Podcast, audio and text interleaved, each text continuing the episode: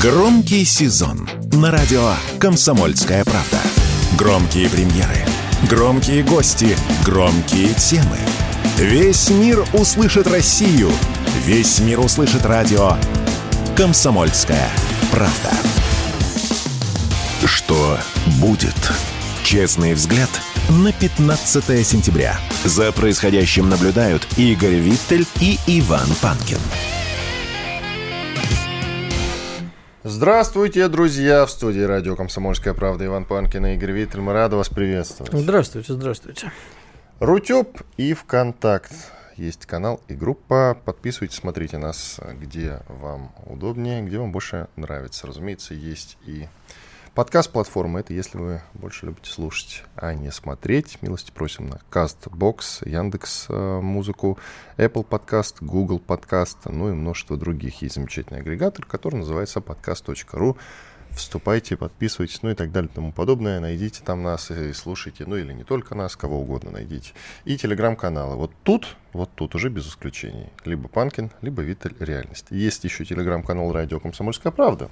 Там тоже дублируется прямая видеотрансляция. Можете подписаться. Еще много-много-много-много разных хороших и не очень новостей. Начинаем. Что будет? Начнем с печальной трагической новости. Его больше нет, Игорь. Кого? Он умер. Кто? Ну, не Энтони Блинкен, конечно, который глава Госдепа, но миропорядок, о котором он заявил. О конце А. миропорядка, сложившегося по итогам Холодной войны, вот его миропорядка больше нет. Это признал Энтони Блинкен. Пятый человек в Соединенных Штатах Америки. А может и третий, смотря как считать. Ну, в общем, да, что их там считать. Не, вообще-то их много, начнем с этого. Считать не пересчитать, двое больше, чем нас, на самом-то То деле. есть Антони Блинкен потерял конец миропорядка. Да, потерял. Ну, Потерял, потому что он умер. Да, э, слушай, умер он давно, сейчас можно только констатировать. Я не, понимаешь, я не знаю, что не Давай, считаю... кстати, время смерти зафиксируем, действительно. 15 число, 15. сентябрь а нельзя было месяц. вот 11 сентября символично было бы. А может он... Нет, подожди, он вроде вчера вечером об этом сказал. Ну, Ну, или, может быть, вчера вечером это в новостях ну, появилось. И послушай. сказал он об этом как раз 11 Посчитать э, концом миропорядка можно что угодно. В принципе, 11 сентября 2001 года тоже конец мирового послевоенного миропорядка. А, Мне кажется, самый расцвет. Вот, Нет, Десять- вот с этого началось... с- С 1 по 10 год Америка была в самом расцвете. Где-то с 98 Да, года. Господь, Господь с тобой. Нет, конечно. Начали прослушивать весь мир. Я говорю, ну ты чё? Нет, это мы же не об этом идем. Он говорит о том, что правила, которые якобы были установлены после э, Второй мировой войны, они больше не действуют. Мне кажется, он все-таки имел по итогам, э, имел в виду по итогам холодной войны. А холодная война у нас закончилась в 90-е. Отлично. А тогда какие правила? Тогда не установилось никаких международных правил. Нет, Тогда Америка расцвела и заняла прочно первое место в мире. Ну, не совсем так. Э, Констатировали, что Америка победила в холодной войне с Россией. Если ты помнишь, в 91 году в Да, это помню, как уравне- се- сейчас. вот. Нет, просто в это уравнение не входил в Китай, например, да, а уж тем более не входила Индия. Никто, в общем-то, как-то не поглядывал на то, что это будет сейчас э, мощнейшая экономика, полтора миллиарда населения, что Индия тоже, в общем, почти полтора миллиарда населения, и что Индия тоже будет развиваться. Понимаешь, это такая америкоцентричность, даже не европоцентричность и не англосаксоцентричность. Это вообще вот такое вот америкоцентричность. Вот мы победили в холодной войне, что, между прочим, э, тоже очень сомнительная история. Я не считаю, что холодная война закончилась в 91 году. Она продолжается. Только она перешла в горячую стадию. Потому что итоги холодной войны подводить было рано. И подводить, и, э, подсчитывать цыплят по осени было рано. Э, Да, в тот момент Советский Союз рухнул и э, потерял свою значимость для планеты. За ним рухнуло все, что базировалось, в общем-то, на э, ориентации той или иной на Советский Союз. Как те, кто, нас ненавидел, а, или потом начали ненавидеть страны Восточного Блока, Прибалтики и так далее, так и те, кто был нашими союзниками, и те, кого мы поддерживали по всему миру. Вот это рухнуло. А то, что собирается сейчас, это будет совсем не похоже на, ни, ни на какой старый миропорядок. Поэтому, да, можно сказать, что мы сейчас видим зарождение нового мира, а не миропорядка. Потому что миропорядок подразумевает, что все-таки порядок какой-то в этом будет. А как говорит одна наша с тобой добрая знакомая, хрен там плавал. Вот не будет. Я вообще полярные концепции не очень люблю на самом деле. А там и не будет полярных концепций, это будет много независимых друг от друга центров притяжения. Так никогда не будет. Ну. Всегда будет кто-то главный, кто-то старший, кто-то от кого зависит чуть больше, чем от остальных. Да и вообще так устроены и люди, и получается страны, что им всегда нужен какой-то ориентир. Кто-то, кто первым примет решение, кто-то, на кого можно ориентироваться, обернуться, посмотреть, ага, ну да, давайте и мы тоже так же будем делать. Я а что, будем, а что будем также делать? Смотри, на самом же деле, э, вот я сегодня как раз в ночи не спалось, э, вспоминал концепцию изоляционизма, что, в общем, в принципе, да, я радуюсь, когда в Штатах звучат рациональные голоса, что не надо нам вообще никуда лезть, давайте заниматься внутренними делами своей страны. И так очень часто говорили про Россию, между прочим, в последнее время. Чего вы там, куда вы там? Вы лучше своими внутренними делами. И не про нас так говорили, а изнутри страны тоже звучали такие голоса. Но понимаешь, в чем дело? Тут вопрос, наверное, я, как всегда, все сведу к экономике. Когда тебе позволяют а, там, твоей экономике достаточно внутренний рынок и э, какие-то, какая-то самодостаточность, это одно. А напомню, что наша экономика в основном строилась на экспорте малопереработанных энергоносителей, металлов и прочего. Так что нам всегда нужно было поддерживать э, внешнюю экспансию какими-то мерами, по крайней мере, по защите своих интересов на внешних рынках. Поэтому у нас бы никогда так не повернулось. А раз так, то неизбежно было столкновение. В какой-то момент нас должны были попытаться остановить. Именно в экономическом плане. Ну вот остановили. Вам что, легче от этого стало? Это как, знаешь, как в том анекдоте про медведя и туриста, когда говорит, турист, ты что кричишь? Ты говорит, да вот заблудился. Думаю, может, кого встречу. Медведь говорит, ну меня встретили. Тебе легче стало? Никому легче от этого не стало, когда нас начали останавливать. Ну, Америка только на этом немножко зарабатывает, до ВПК Германии, то так вяленько. Вот сегодня, кстати, очень интересная вещь. Сейчас давай в сторону чуть отойдем. Американцы Давай. собирались э, совершить с саудовскими оружейниками огромную сделку. И сделку эту остановили на 25 О, миллиардов долларов. Ничего себе, 25 миллиардов. 25 миллиардов Друзья, долларов. это очень крупная сумма. Да. Такие и сказ... покупки вообще, по-моему, даже и сказали, вы знаете, это уважаемые... самая крупная покупка оружия, по-моему. Ну, не знаю насчет самой крупной, это надо почитать. Э, Итак. Сказали, фиг вам, а не сделка, потому что вы вот поддерживаете Китай и Россию так тайком. Поэтому сейчас вот э, начнутся очень многих бизнесменов э, из стран, которые, в общем... Подожди, Америка сама отказалась от сделки? Да. Я тебе могу сейчас... Да ладно, давай лучше про латвийских депутатов поговорим. Американская оборонная корпорация RTX отменила планы по заключению многомиллиардного контракта с саудовской оружейной фирмой Scopa Defense. Да.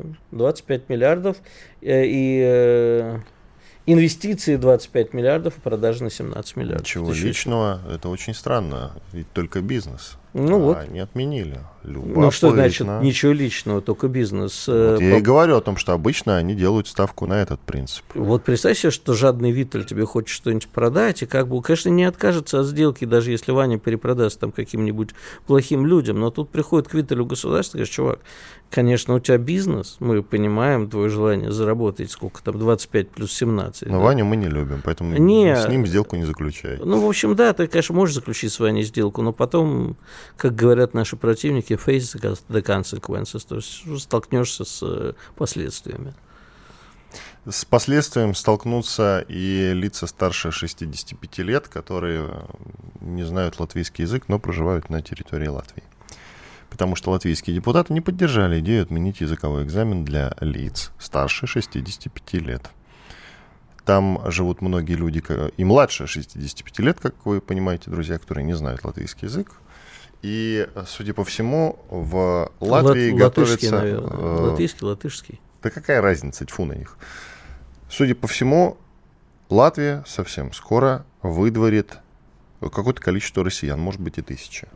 Ну, Есть и такие прогнозы? Я думаю, что они, э, прости за выражение, засуд А я так не думаю. А вот, не, не, с одной стороны. С другой стороны, я уже готов поверить во все. У меня такой вопрос к этим людям. Значит, э, на момент э, старта, а вот сейчас они могут говорить, мы всю жизнь прожили в Латвии, куда нам деваться. На момент старта... Ну, действительно так. Так, подожди секунду. Орел говоришь, на момент старта им сколько лет было? Вот даже самым пожилым. Минус 30.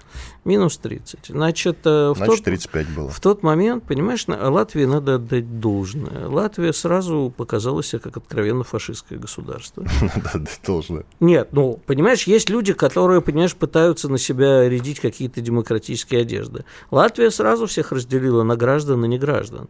Были прибалтийские страны, которые сказали всем людям, проживающим на момент э, выдачи гражданства на территории нашей страны, пожалуйста, получите паспорта нашего государства. А Латвия поступила э, вот так. Она сказала, вот есть граждане и есть некраштаны.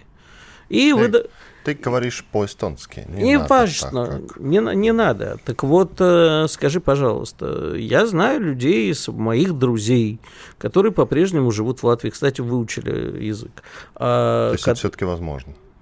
Да, конечно, это же не эстонский достаточно простой язык. То есть э, я его в какой-то момент, поскольку я где-то полтора года... Так, так, так, где, давай ближе. Делу это, значит, э, надо было принять решение. Извини, когда тебе говорят, все, ты больше не гражданин, у тебя была возможность уехать в Россию. Если ты остался и не выучил язык, ну, видели, очень шокуповали.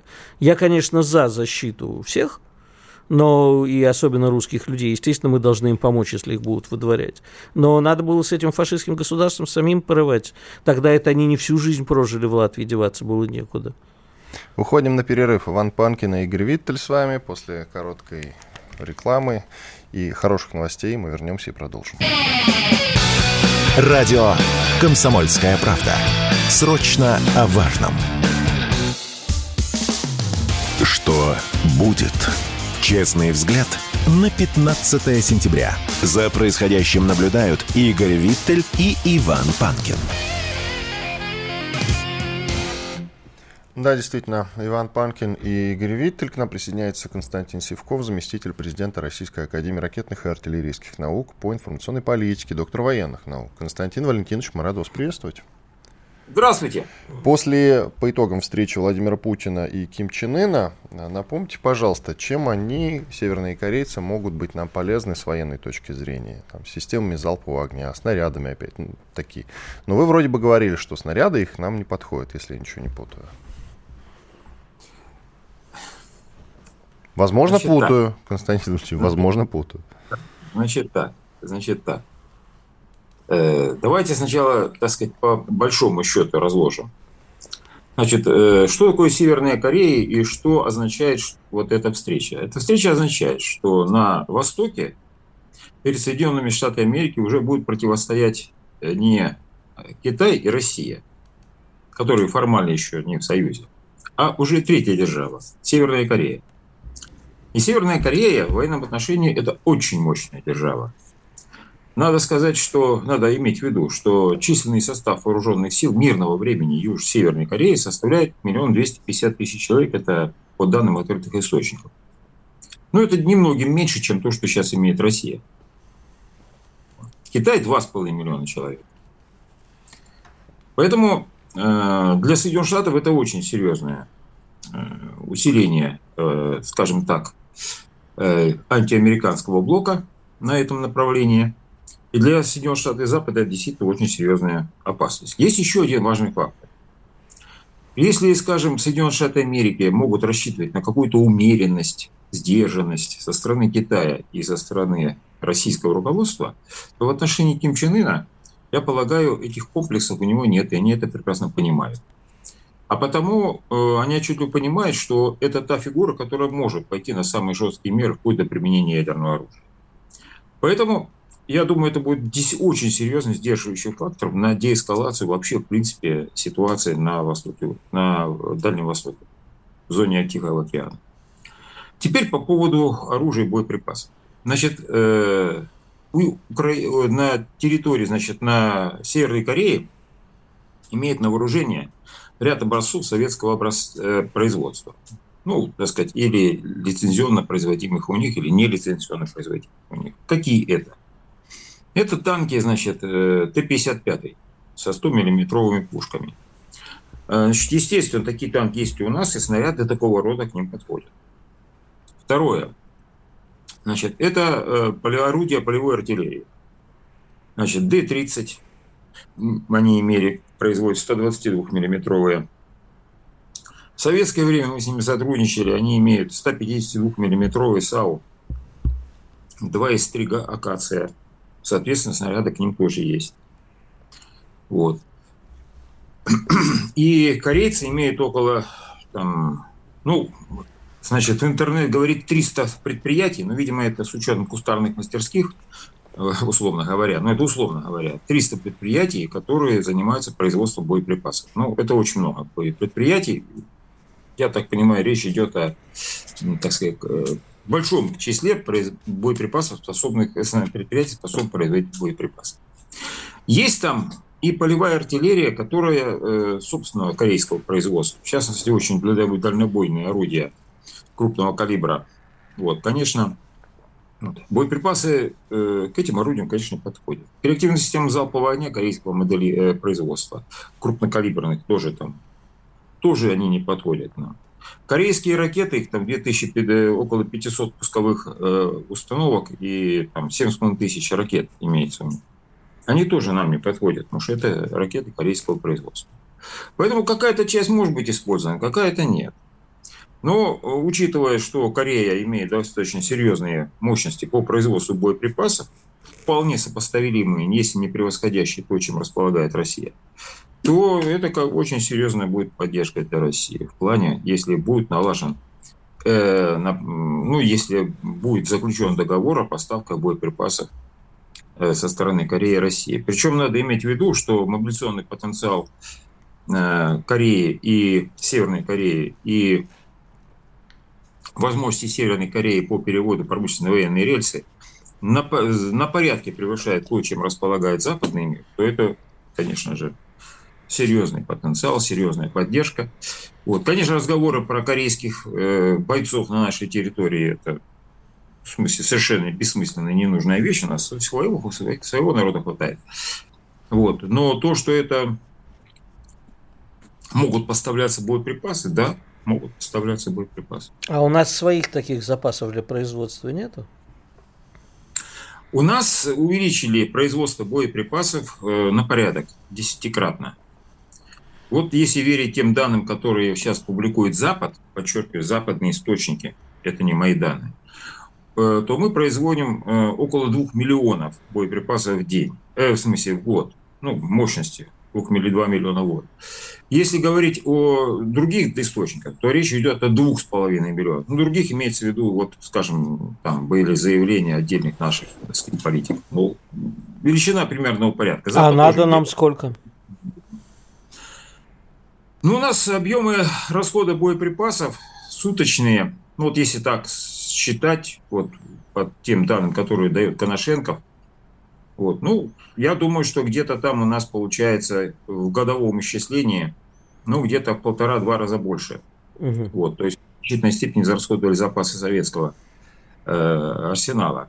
Но у нас ведь продолжается наращивание объемов производства боеприпасов. Ну, добавятся еще корейские. Так что это решимая задача. А у противоположной это... стороны, вот Константин Валентинович, что-то очень интересное, а что у них-то происходит?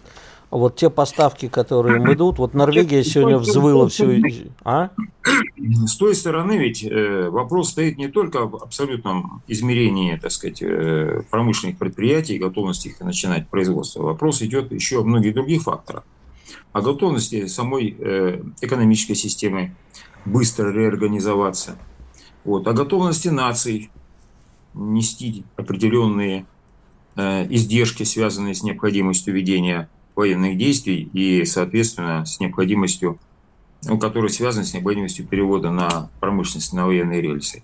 Вот этих параметров как раз у Запада не хватает. Да, по промышленному потенциалу он десятикратно нас превосходит. Но если брать по э, возможностям э, э, оперативной, стратегической мобильности экономики, то он очень сильно отстает. Поэтому Западу с точки зрения экономики, подчеркиваю, выгодно было бы затяжка. Но тут есть другой еще фактор. Фактор этот заключается в том, что западное общество психологически не готово к затяжкам военных действий. Это видно вот по той ситуации, которая сейчас происходит на Западе.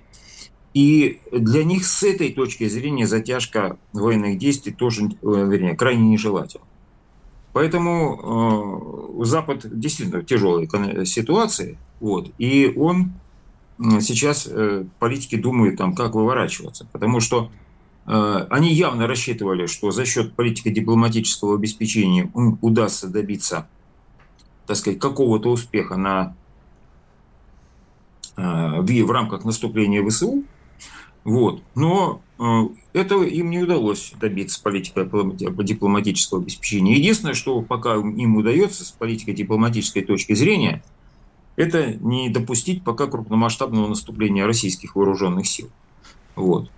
Ну, и то это вопрос тоже вопрос интересный. Долго ли это будет продолжаться? Потому что явно совершенно, что президент Путин действует э, в направлении ужесточения своей политики в отношении Запада, создает э, серьезные вот эти вот самые сообщества. Я подчеркиваю, сообщества, пока это еще не союзы. Вот, в виде тройственного сообщества Россия, Китай и КНДР.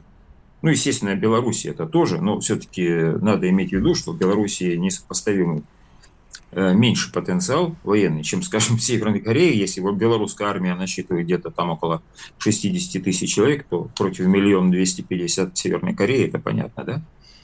Вот.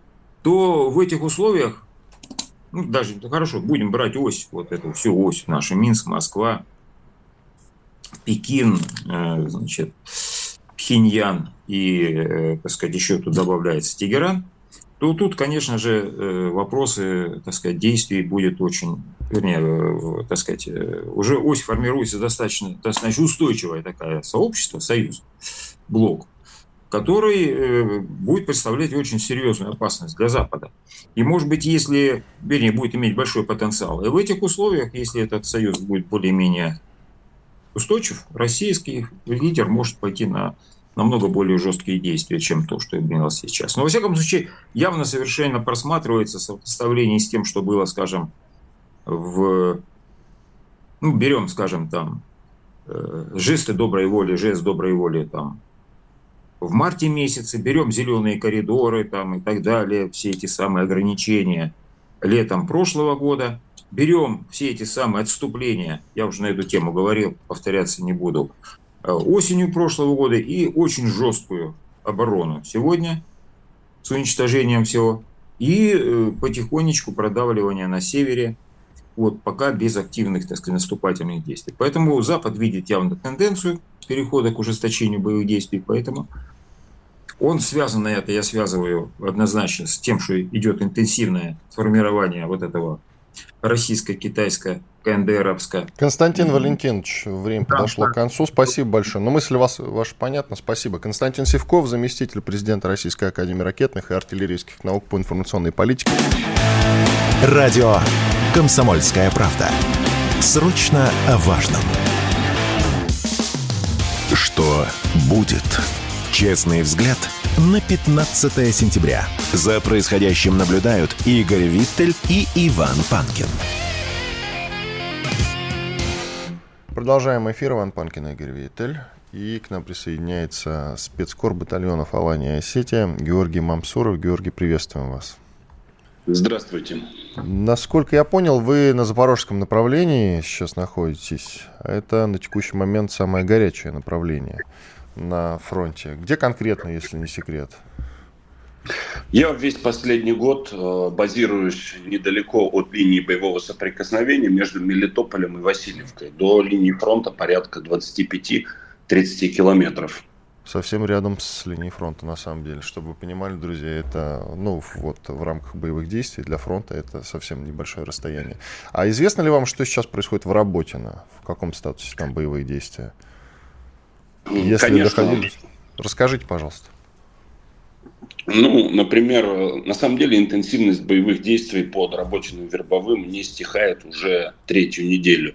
А, на самом деле не стихает на два месяца, но наиболее интенсивные накаты пошли три недели назад, в тот момент, когда противник решил весь личный состав убрать с западного направления и со стыка с Донецкой областью и сконцентрировать его в середине на Ореховском направлении, как раз-таки на поселке Работино и Вербовое.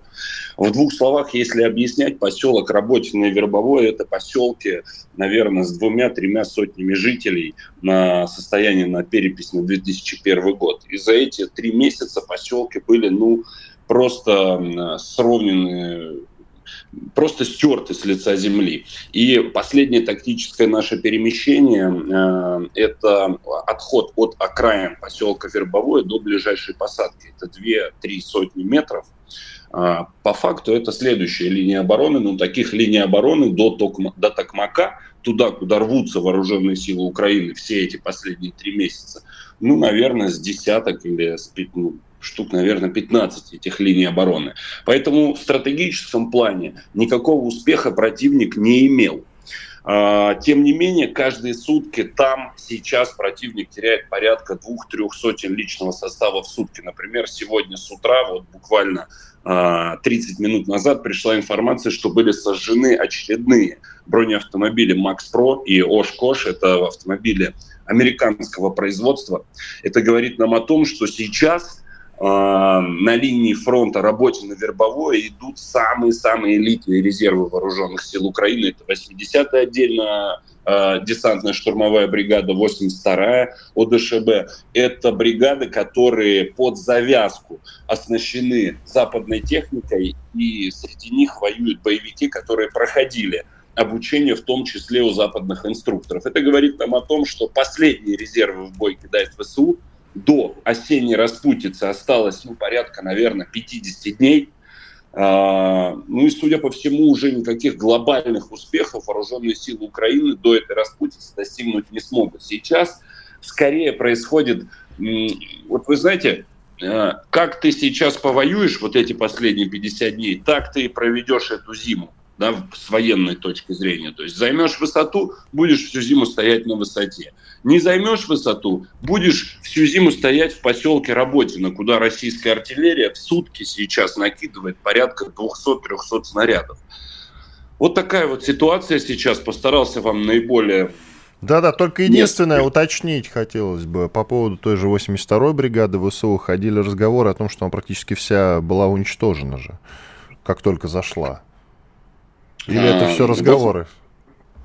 82-я бригада была серьезно потрепана, переформирована, а, основа а, оснащена боевиками из числа свежемобилизованных и продолжают боевые действия на э, отрезке работе Вербовое. Самое интересное, что в последнюю неделю увеличилось количество пленных, которые э, и сами переходят э, сами приходят к нашим бойцам и выходят на частоту 149.200, вызывают Волгу. Это такой флешмоб, который да, да. запустили на, угу. на запорожском направлении, который действительно работает уже более сотни э, военнослужащих ВСУ, в основном из числа мобилизованных, воспользовались этим и сохранили свои жизни. Э, интересно отметить, что за эти э, две недели большое количество иностранных наемников попадает в руки нашим бойцам. Только вчера э, из 12 человек один был эм, именно американский наемник. Сейчас с ним работают профильные структуры. Я думаю, что скоро мы узнаем подробности. Э, плюс э, насчет 82-й ДШБ как раз-таки танки Challenger 2. Это... Которые были знаю, сожжены. Вот два танка да, об этих. Два танка. Два танка, причем Challenger 2 ни разу в истории не был поражен, кроме как от дружественного огня в Ираке, случайно. Вот сегодня уже как факт можно сказать, что на запорожском направлении горит немецкая, американская, британская техника. В принципе, не смогли они нас удивить, это уже как факт. Переживал я за ребят – потому что западная техника, в принципе, оснащена очень серьезными техническими средствами. Это и тепловизоры, и прицелы, которые позволяют работать там, за несколько километров по нашим позициям. Но, как оказалось, ланцеты, ПТРК прекрасно справляются с техникой вне зависимости от страны ее изготовления. Георгий, а если есть у вас мнение или понимание на этот счет, почему враг выбрал для контрнаступления в основном запорожское направление и вот этот трек на Работино? С чем это связано? В первую очередь, по моему мнению, это связано с географическими особенностями. Запорожская область – это поля и посадки. Поля и посадки. То есть поле может э, тянуться на несколько километров. Это, по их мнению, географически идеальный регион э, для того, чтобы вести боевые действия с использованием западной техники, используя ее э, технические преимущества да, перед нашими там, советскими Т-72. Ну, таков был их замысел, на мой взгляд, который разбился о суровую реальность, разбился о окопы, о линию обороны, которая была выстроена на запорожском направлении. Как показала практика, 58-я армия показала противнику настоящую маневренную войну. Что такое маневренная война в двух словах? То есть никто лбом в лоб с ними не бился. А, работа, военная работа на фронте запорожском идет очень грамотно. Там, где надо, мы можем отойти, после чего последует э, налет артиллерии и обязательная контратака. Вы знаете, вообще оборонительные действия на запорожском направлении это не только глухая оборона и как бы шаг назад, это постоянные контратаки. То есть сегодня вы можете отойти, а завтра вы уже снова заберете эти позиции, зачистите их и нанесете колоссальные, колоссальные потери атакующим. Спасибо большое. Георгий Мамсуров, спецкор батальона Алания Осетия, был с нами на связи. Благодарим за участие. Все коротко, лаконично, по делу. И я с тобой хотел обсудить тему сегодняшнего нашего Давай. эфира, а, пока у нас есть на это время. Украина как сообщается, не переживет конфликт с Россией. Мы слышим эту формулировку уже не первый раз от многих людей. И ни разу доселе мы ее толком-то не разбирали. Что значит не переживет конфликт с Россией? Ну, тогда да, еще надо задать вопрос, что такое Украина. Украина как политическое образование, Украина как некое все-таки национальное образование, не зависящее от государственного образования, понимаешь, что сейчас еще хорошо бы задать вопрос, а что такое, кто такие украинцы. Но неважно. А, ну вот из последних, не... кто это сказал? Это сказал совет, бывший советник э, бывшего президента Леонида Кучма Олег Соскин на Украине, вот э, он говорит, что Украина не в состоянии пережить конфликт с Россией. В ну, смотри, раз. Но а, этой темы мы доселе не Есть еще Украина экономическая, которая точно не переживет без западной поддержки. То есть все, что сейчас происходит с Канадой, деньги на Украине идут только из Запада. Практически вся экономика Украины разрушена. Ну, к тому же, что значительная часть оказалась наша теперь а на оставшиеся все разрушено. Ну, тем более, э, вот, ну, посадят сейчас Беню, посадят, возможно, остальных. Кто заниматься-то всем этим будет? Это, конечно, воры и убийцы, но тем не менее, это основатели экономики Украины. А все, что есть, это вот все сейчас кредиты, которые идут не только на войну, но и на восстановление экономики. Это мало. А, и Украина без этих вливаний просто перестанет существовать. Ну, не будет денег. Это такой failed state, то, что называется. Что значит перестанет существовать? А, как это будет выглядеть? Я ну тебе вот, к чему подвожу? Как значит, это будет выглядеть? Значит, смотри, э, что происходит э, с человеком, ну, в 90-х происходило, который не может обслуживать свой долг. Ну, вот там взял не у тех людей, проценты слишком большие и так далее. Но либо уже, если очень слишком долго... На счетчик ставили тогда. А дальше-то что? Ну вот, поставили на счетчик, он должен. Значит, если у него есть какая-то недвига там или что-то, что можно отдать, он отдает. Ну дальше что? Его либо убивают, чтобы неповадно было другим, либо, ну, машут на него рукой, потому что, ну, а что с него взять-то? Взять нечего, ну не убивать его же. Вот э, последние годы... Не, ну, в 90-е убивали так-то. Ну вот, э, считай, что сейчас в политике эпоха 90-х. Вот поэтому либо забрать Украину и возрождать ее уже под другой торговой маркой, скажем так, а, либо... Э, Затронута весьма волнующая тема. Мы да. продолжим ее после перерыва. Иван Панкин, Игорь Виттель с вами.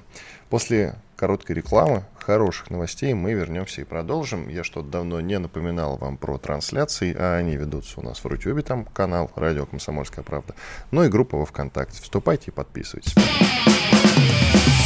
Громкий сезон на радио «Комсомольская правда». Весь мир услышит Россию.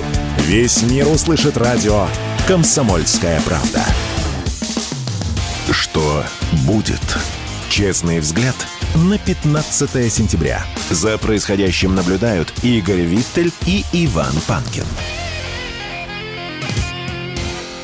Иван Панкин, Игорь Виттель, мы продолжаем.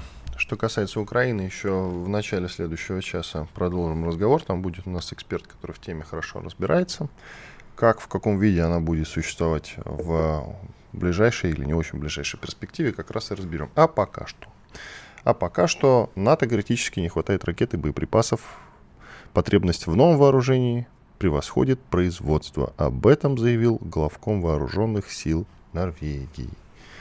Нет боеприпасов, нет. Но, друзья, чтобы не обольщаться на этот счет, надо говорить, что не только у НАТО чего-то не хватает, но в целом э, фронт дел такое, что не бывает боеприпасов в целом много никогда. Это как э, сладкое, знаете. В Слад... целом мир просто не был готов к тем боевым действиям, да. которые состоялись. такая, что мама не горюй. Поэтому если вот нам только что Георгий Мамсуров в прошлой части э, нашей программы заявил о том, что только в работе, на, там, по работе на около 200 200-300, да. Да, мы наносим ударов. Представляете, а что там на всей линии фронта происходит? Вот такие дела. Но тем не менее, это же позитивная для нас информация, что у НАТО не критически не хватает ракет и боеприпасов в целом. Нет, это вполне может быть диза. Это, во-первых, а они... А главком, ну подожди, Конечно. смотри, это делает главком вооруженных сил Норвегии. До этого то же самое говорил Столтенберг, глава всего альянса НАТО. Правильно, дизайн на высоком уровне. Вань, а даже вся история про то, что как бы вот Киев проигрывает контрнаступление, мы можем ей верить только исходя из наших данных то, что знаем мы, все, что заявляет Киев, все, что заявляют наши партнеры в кавычках, враги, то бишь, все надо э, очень сильно перепроверять. Тут может быть двойная, тройная игра, нас могут запутывать. Мы не знаем, на самом деле, сколько снарядов. Если мы до сих пор не знаем, что там у нас со складами, которые в Колбасной, в э, Приднестровье, то вывезли, то не вывезли, то осталось, то негодно никуда. Никто не знает. Ну, то есть, наверное, есть люди, которые знают, но нам с тобой это доподлинно неизвестно. Тем более мы не знаем, что там у НАТО происходит. Мы многого чего не знаем. Он, видишь, в последнее время вообще никто не говорит о тайных тюрьмах НАТО, особенно в Румынии. Они есть. Почему-то про это никто не говорит. И картинка выглядит немножко не так. Но да, можно порадоваться, что у них нету. У них сейчас нету. Они их начнут выпускать. Вопрос, будут ли они ими делиться с Украиной, да? Там Я подожди, вот... подожди. Об этом уже тоже говорилось, и они э, будут разворачивать производство уже в следующем году. Только. Ну вот смотри, а, я не стал тебе в ночи присылать, и даже в свой телеграм-канал не стал выкладывать, но сегодня выложу. Открываю вчера газету The Independent. Угу. А, да, по-моему, это был Independent, если мне память не изменяет. И прямо думаю, во, как они это самое это. Аж в Independent на, прямо на морде э, фотография огромная Ким Чен Ына с Путиным. И э, написано, что вот они встречаются, что следует из этой встречи. А на этой же фотографии справа в нижнем углу идет анонс. Вот он у меня есть в телефоне, могу тебе сейчас показать. Угу. В то время, как наши Storm Shadow убьют по территории России. И я такой, да, вы совсем что ли По уже? территории, по новым регионам? Там просто написано по территории. Ну вот mm. я тебе сейчас могу показать, да? Давай посмотрим. Потому что э, я, честно говоря, офигел от этого, от всего. А, э, потому что... Сейчас. Так, потому что, потому что. Ну, потому что с такой наглости я не ожидал. Может, знаешь? в перерыве тогда все? Да, в перерыве все-таки я поищу, потому что э, надо посмотреть, где она у меня. Вот. Я такой наглости вообще не ожидал. Игорь Виттель не ожидал наглости. В, нет, ну они откровенно признаются, что они бомбят территорию. Они же все говорили, все западные страны, эй, огой, типа мы не такие, мы не будем. И э, мы против того, чтобы Киев это использовал по, по территории Я России. тебе так скажу. На этот счет есть более-менее конкретная информация. А, страны НАТО на сей счет по поводу там, применения техники против даже канонических территорий России а, разделились на два лагеря. Есть те, которые действительно против. Даже, например, Бельгия и Англия, по-моему, была против. И Голландия. Вот они строго против. Есть информация, что когда а, украинская ДРГ вошла там в Белгородскую область использовала западную технику, там какой-то бронетранспортер был, Да, помнишь? я помню эту историю. Вот, и бельгийцы прислали бумагу. Да, это я помню, вот, что Письмецо, в котором сказали, ребята, если еще раз такое повторится, то больше вы ни одного такого бронетранспортера не получите. Буагага сказала в ответ на это Возможно, Украину. возможно, возможно. Но, тем не менее, такая информация а, я... а есть страны-ястребы, которые, на самом деле, ну да, как бы не применяйте, но применяйте, применяйте. Ну, отлично. Вот это вот применяйте, применяйте, таким образом нарушено, потому что не надо, тогда об этом надо шептать, а не вот так вот на морде одной из самых известных ну, газет. просто подмигнуть.